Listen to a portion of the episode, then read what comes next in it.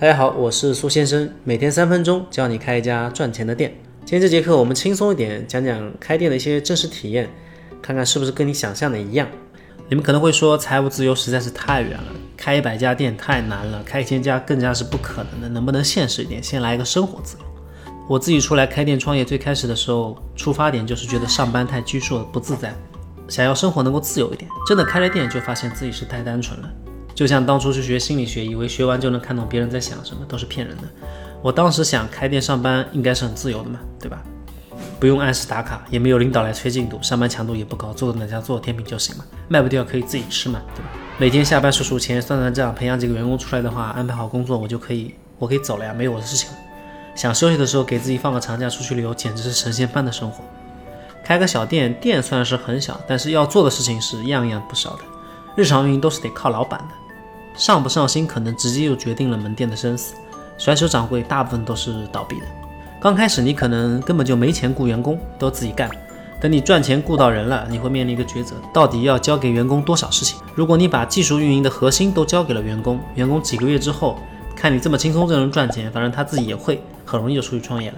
然后你就又没员工了。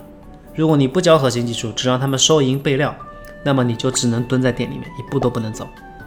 开一家店有开一家店的事情，开一百家店有一百家店的事情。只要你踏进了餐饮行业，休息应该是不用妄想了。我认识的几个餐饮老板，基本都是全年无休，头发早秃，睡眠崩盘。开店享受自由生活，看来是没戏了。那开店本身的生活乐趣怎么样呢？我用三个词来形容啊：受累、受气和受苦。上班时间呢是九九六起，早上九点上班，晚上九点下班，晚起上班，当天营业额就少了。客户还会骂你怎么今天不开门，对吧？一天站八个小时，全年无休，节假日是生意的最高峰，你当然不可能休息的嘛，对吧？钱难道不赚了。大部分时间呢，工作内容都是很琐碎、很重复的。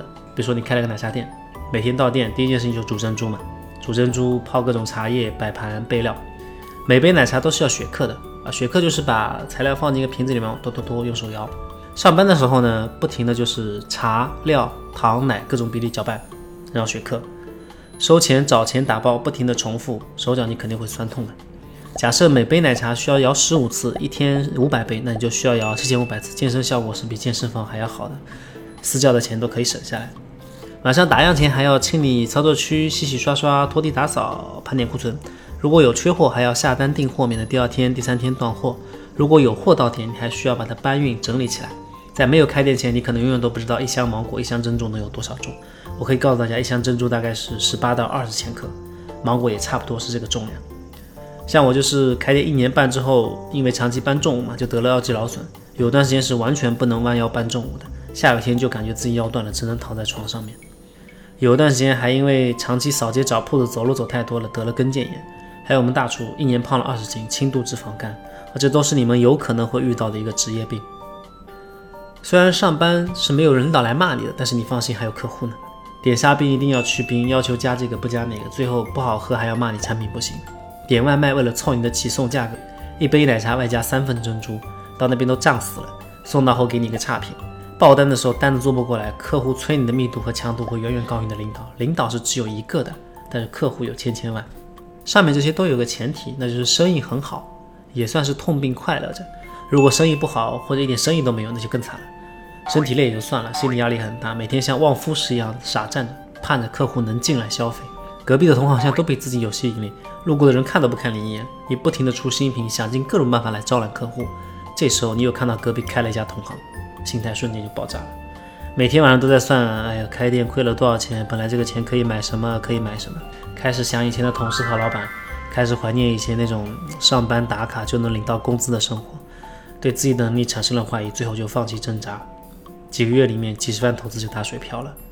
今天这节课本来想轻松一点啊，结果可能是打破了你们美好的想象。开店是对身心的一种双重考验，比上班是会更累的。结合开一家店需要的费用，选择开店是你决定了将几年的积蓄加上半年以上的高强度劳动作为赌注，去赢那个百分之三十不到的成功率。希望每个想要进入这个行业的人都明白你做的是什么样的一个决定，可能会付出什么样的代价。呃，给大家留个课后作业啊，就你觉得人为什么会喜欢吃甜品，喜欢喝奶茶呢？欢迎留言分享你的观点，你也可以在评论区下留下你自己的开店问题，我会定期抽取关注度高的问题，在节目中进行解答。